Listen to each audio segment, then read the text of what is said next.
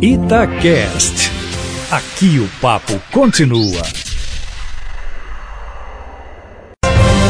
Palavra aberta. Novidade no mundo jurídico brasileiro. Entra em vigor no dia 23 a lei que cria a figura do juiz de garantias previsto no pacote anticrime do governo federal. Na prática, haverá dois juízes atuando em um processo, um na fase de investigação e outro que dará a sentença. Como a medida é polêmica, o Conselho Nacional de Justiça fez até ontem uma consulta pública para receber sugestões para implantação do juiz de garantias. Para discutir o assunto, Palavra Aberta recebe agora o advogado criminalista, professor da Unifenas, Henrique Abiakel. Bom dia, doutor Henrique, obrigado pela presença. Bom dia, Eustáquio. É um prazer estar aqui mais uma vez e estar aqui com o desembargador Vanderlei, que é um grande amigo que eu tenho muita admiração. Seja bem-vindo. Estamos recebendo, portanto, o doutor Vanderlei Paiva, desembargador da primeira Câmara Criminal do TJ. Seja bem-vindo à Palavra Aberta. Bom dia, Cátia. Bom dia, Eustáquio. Bom dia, doutor Henrique Abiaco. Bom dia aos seus milhares de ouvintes da nossa Itatiaia. Obrigado pela presença. Iniciando pelo doutor Henrique Abiaco, por quê? É importante para o meio jurídico a figura do juiz de garantia? Bom, Eustáquio, é, o juiz de garantias, né, é, já é uma, uma figura adotada em diversos países da América Latina, diversos países europeus, né, e ele traz uma novidade interessante para o Brasil, que na verdade não é tão novidade assim. A gente já tem várias de inquéritos em algumas aqui em Belo Horizonte, em São Paulo, isso já é utilizado há algum tempo, mas ele de fato separa aquele juiz que trata da investigação, das medidas cautelares, né, da quebra de sigilo, por exemplo, do juiz que efetivamente vai instruir o processo. E isso é interessante, justamente porque isso permite um contraditório maior entre as partes, principalmente na investigação. Isso separando, né, dá uma maior confiabilidade, uma maior equidistância do juiz daquelas provas que foram produzidas lá atrás. Isso pode, inclusive, denotar até mesmo uma efetividade maior da prestação jurisdicional. Professor, o senhor vai avançar no seu argumento, mas vamos começar ouvindo também, doutor Vanderlei. Doutor Vanderlei, esse tema está dividindo os juízes.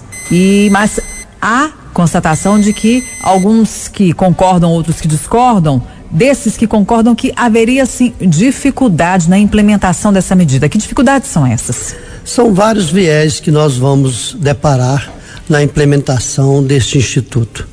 Primeiro é o seguinte, é, Minas, dá o exemplo de Minas, 296 comarcas. Tem comarcas de minuto. Então, comarca com um juiz só. Então, a dificuldade vai ser da implantação de, desse sistema, desse instituto, porque como que eu vou colocar dois juízes, por exemplo, em Prados, Resende Costa, comarcas pequenas, um para o inquérito e outro para a instrução do processo, vamos ter uma dificuldade. Eu até sugeri ao, ao CNJ que fosse regionalizado. Por exemplo, o exemplo que eu dei de Prados e Resende Costa, fosse a regional de Barbacena ou então de São João del Rei mas vamos ter essas dificuldades. O Instituto é novo e também nós vamos. Gostaria até a opinião, doutor Henrique, como é que vai ser isso nos processos administrativos? Por exemplo, um policial que está sendo investigado na corredoria, um juiz que está sendo investigado no CNJ. Será que vamos ter o juiz de garantia? Porque a Constituição é bem clara. O direito é tanto na fase judicial e administrativa. A Constituição dá esse direito. Agora, que é um instituto é, que já tem nos países europeus e precisa sim aqui no Brasil, é necessário. Entretanto, tem um outro viés. Eu acho que a lei é inconstitucional porque afeta o Poder Judiciário. O doutor Henrique que é constitucionalista, sabe disso. Os projetos envolvendo o judiciário têm partido do judiciário. Entretanto, esse Supremo nós temos hoje, já ministros já manifestaram, eu acho difícil julgar inconstitucional. Mas que é inconstitucional, é. Voltando à palavra do doutor Henrique Abiakel, muitas pessoas que defendem como o senhor dizem que o, o tendo dois juízes, um durante o processo e outro para dar a sentença, é, provoca, é, gera uma isenção, vamos dizer assim, do juiz que der a sentença. Mas aí vocês estão partindo do pressuposto que o juiz que acompanha o processo, decretação de prisão, é, quebra de sigilo, ele não é isento do processo? Não, de maneira nenhuma, Eustáquio. Na verdade, a, a questão é porque são seres humanos, né? E você participa, participando, presidindo uma investigação, de uma forma ou de outra, você decretou aquela é, é, é, prova, né? Uma interceptação telefônica, uma medida de prisão, uma busca e apreensão, você tem contato com aquela prova antes da defesa falar. Então, assim, a gente, a gente parte do princípio de que, obviamente, são isentos, né? Mas que eventualmente, subjetivamente, eles ficam de certa forma condicionados a uma determinada posição sem ter o outro lado. A verdade é muito mais uma medida, como o próprio nome diz, de garantia da, da, do contraditório, de que a defesa também possa falar. E eu concordo bastante com o que, com o que disse o desembargador, acho que a lei tem vícios de origem, sim. É, acaba que aqui no Brasil muitas vezes isso é ignorado em nome de uma prática maior, né? E acho que inclusive essa dificuldade ela, ela decorre até mesmo da, do pequeno prazo que se deu para implantação, né? A lei ela entra em vigor efetivamente no dia 23 de dezembro, janeiro. de janeiro, desculpa. Então é, é, é, é realmente é um prazo muito exíguo para que todo o país, um país do tamanho do Brasil continental, possa se adaptar. Com municípios pequenos, com municípios isolados, é realmente bastante complicado. Doutor Vanderlei, o que, que o senhor percebe eh, no argumento daqueles que discordam, que reagiram de maneira negativa a, ao juiz de garantias? Quem discorda normalmente são advogados de criminosos, né? Porque acha que é bom o inquérito ficar com vício para que no futuro eles possam arguir nulidades. E entre os juízes? Entre os juízes está um pouco dividido. Uns são favoráveis, outros contrários. Os que são contrários argumentam o quê? O que são contrários, o argumento é nesse viés, as dificuldades de implantação e também as dificuldades para que um juiz possa presidir o inquérito. Mas, Mas em eu... relação à autonomia também, não tem isso de que. É, é, é, autonomia do juiz? Sim. Tá, tem essa autonomia também. Mas ficar o juiz só para fazer inquérito, presidir inquérito, nós temos aqui em Belo Horizonte, como diz o doutor Henrique, as varas de inquérito, que eu criei propus ao tribunal quando eu fui juiz corregedor. Levei ao, ao desembargador Gudesteu e foi criado. Então nós temos o juiz de inquérito aqui e o juiz de instrução. Mas o que deveria ter feito a lei é criar o juiz de instrução e não o juiz de garantias. O juiz de instrução, que já tem alguns países europeus, nos Estados Unidos, desenvolve e ia desafogar o judiciário, e não o juiz de garantias, porque o juiz de garantias nós já temos sim. Agora, outros que não concordam, Cátia, porque é, ao invés do, do Ministério Público investigar e presidir o inquérito, a investigação, vai ser o juiz agora que vai presidir essa investigação. Então coloca também desprestígio, digamos assim, a figura do promotor. Tanto do promotor como do próprio policial. Tudo vai passar no crivo do juiz. Então é, o, o promotor que às vezes já quebra o sigilo, um sigilo de telefone, uma uma interceptação telefônica fiscal, vai ter que passar pelo juiz. É o juiz de garantias.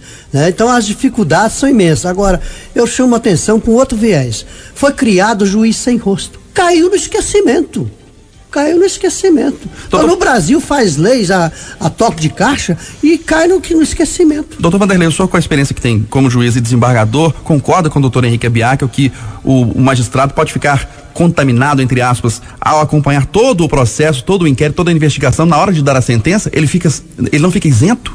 Não fica não. Fica não? Porque o juiz é, é sabido e ressabido que nós estamos distrito às provas dos autos, aos elementos convictivos das provas e formar a nossa convicção. É diferente dos jurados que julgam o réu no, no tribunal do júri. Nós formamos a nossa convicção dos elementos probatórios.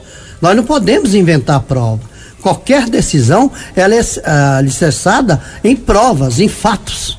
Né? Então não, não, fica não, não há constrangimento nenhum disso. Por mas, exemplo, mas ele, ele, ele vezes... pode ser influenciado então, na, não, na visão do senhor? Não, de forma alguma. Hum.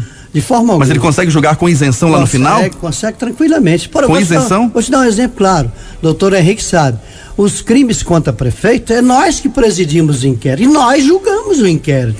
Nós julgamos o prefeito depois. Eu mesmo tenho uns 10 ou 20 processos contra prefeito na minha. que eu sou da minha relatoria, que eu estou investigando. Né? Nós estamos investigando e depois nós vamos julgar, uma câmara cheia para julgar, cinco desembargadores para julgar. Por exemplo, o prefeito de Betim, quem está presidindo esse procedimento é o desembargador Edson Feital. Eu estou presidindo mais uns 20 de outros prefeitos de, dos, de Minas Gerais, dos municípios mineiros. Então não há problema nenhum, não, porque depois são, são cinco desembargadores para julgar. Doutor Henrique, e sobre a estrutura que a gente tem hoje do judiciário brasileiro, seria possível é, é, incorporar o juiz de garantias em relação a custos? Olha, Kátia, eu entendo que sim. É, entendo que há dificuldades, como bem disse o, o, desembargador Vanderlei, mas que é possível regionalizar, por exemplo, né? O, em comarcas menores. Em comarcas maiores, isso, isso tudo consegue se, ser feito de maneira mais fácil como já existe a vara de inquéritos aqui, por exemplo. Mas em comarcas menores, de repente ali, naquela circunscrição ali, né, se divide a função, né? E ao meu entender, só complementando o, o, o que o desembargador Vanderlei disse, é, na verdade, é interessante que o juiz presida essa investigação, porque é o juiz que faz o controle de legalidade né? É, do ponto de vista constitucional e processual, é, ainda que o policial, que o promotor mantenham importância na investigação e vão manter a importância na investigação, o juiz é que faz o controle de legalidade se realmente é um momento de quebra de sigilo. Isso dá até maior confiabilidade àquela prova que é produzida. Então, na verdade, eu acho que não é nenhuma questão de poluir, de, de, de condicionar o magistrado. É mais uma condição de preservar a prova que é produzida no inquérito. Lá na frente, qual seria a consequência? Menos recursos no STJ, no Supremo? Menos nulidades, como disse o, o desembargador Vanderlei. Eu acho que o, o bom advogado, o advogado que advoga para pessoas que, que realmente estão sendo processadas ali, que precisam de uma defesa, né?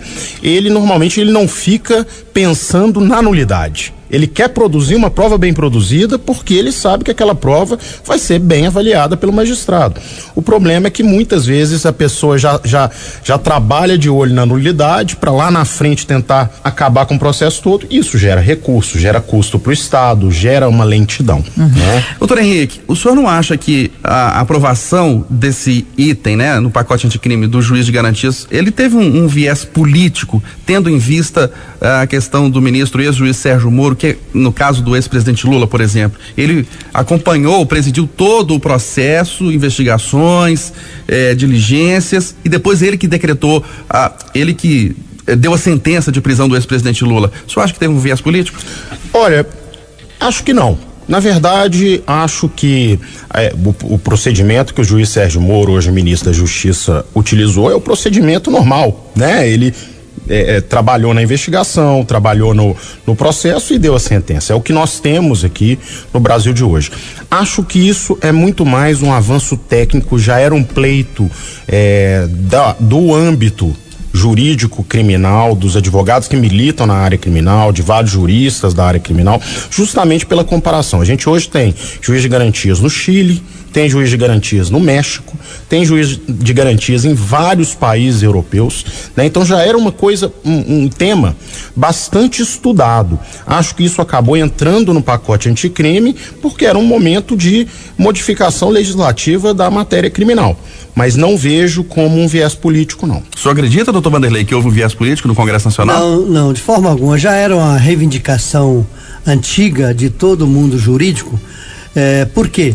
É, havia muitas nulidades nos inquéritos. E no processo penal, Eustáquio, doutor Henrique sabe bem disso, é questão de ordem pública. Então, qualquer coisinha dá nulidade. Então, às vezes, um processo demora 10 anos para chegar no tribunal e a gente anular desde o começo. Eu estou com um caso agora que eu votei lá para anular desde o começo, um processo tem 10 anos que houve uma, uma nulidade técnica. Então, a, a reivindicação era isso. O juiz presidindo, aí ele está mais atento às nulidades. Né? Então ele vai a, a, garantia que se chama é exatamente garantia aos litigantes, às partes naquele inquérito com o contraditório para que evite as nulidades, porque se passou daquela fase e não arguiu nulidade, a matéria está preclusa, porque o juiz já, já conheceu. Então passou o crivo do juiz. Agora, a lei entra em vigor agora no dia 23. O senhor acredita que ela vai ser colocada em prática mesmo? Vai funcionar? Vai ter estrutura? Eu acho que o CNJ já está com uma comissão lá para soltar uma resolução agora rapidinho, antes do dia 23, é, ou dando mais um prazo para a implementação, ou já estabelecendo o que, que deve ser feito. Então nós acreditamos que o ministro Dias Toffoli, que designou essa comissão, agora já na semana que vem, eu acredito que já vai soltar uma resolução como proceder nos casos de juiz de garantia. Eu, eu concordo com o desembargador Vanderlei e acrescento o seguinte: acho que é, a gente não vai sentir uma diferença prática imediata. Nós vamos sentir daqui a alguns anos, à medida que esses processos, porque hoje a gente tem um gargalo, Eustáquio, no momento investigativo né? Citando um exemplo aqui, o caso da Boate Kiss, até hoje não foi julgado, né? Então assim, a gente às vezes fica muito preso na questão prisão em segunda instância, etc. Mas a gente tem um gargalo lá no início do processo. E isso que gera muitas nulidades, depois esse processo acaba sendo anulado completamente. Isso pode ser resolvido pelo juiz de garantias, apesar das dificuldades de implantação, acho que ali não vai cair no esquecimento. O CNJ está trabalhando em cima disso, mas acho que a gente só vai sentir efeitos práticos daqui um, um tempo. Então a gente às vezes é um pouco imediatista e a gente tem que ter paciência para guardar esses resultados com calma até que chegue a um bom termo. A gente que é técnico, que trabalha com processo, a gente sabe que pegar um processo, desembargador Vanderlei vai saber muito melhor que eu, obviamente, mas quando ele pega um processo que é bem instruído desde o inquérito lá no tribunal, é muito mais rápido, muito mais fácil para ele julgar. Concordo plenamente. Nós estamos encerrando Palavra Aberta. Hoje nós tratamos aqui do tema juiz de garantias. Recebemos o desembargador Vanderlei Paiva, que é da primeira Câmara Criminal do Tribunal de Justiça. Muito obrigado pela sua presença aqui no Palavra Aberta. Cátia, eu que agradeço e eu já estava com saudade do microfone da Itatiaia. Agradecemos também a presença do advogado criminalista, professor da Unifenas, Henrique Abiakel. Doutor Henrique, obrigado pela presença, um ótimo dia. Obrigado, Eustáquio, obrigado, Cátia. É sempre um prazer imenso estar aqui na Itatiaia. Prazer é todo nosso. Obrigado. O sinal eletrônico vai marcar nove horas. Com a apresentação de Eustáquio Ramos e Kátia Pereira, estamos encerrando essa edição do Jornal da Itatiaia deste sábado, 11 de janeiro de 2020. A seguir, você fica com a Cirandão. Outras notícias a qualquer momento, nos noticiários de hora em hora e no Jornal da Itatiaia, segunda edição, ao meio-dia e meia. O primeira edição volta amanhã, seis e meia da manhã, com as principais notícias de Minas, do Brasil e do mundo, e às oito e meia, o Observatório Feminino. Ótimo dia a todos! Um excelente fim de semana para todo mundo.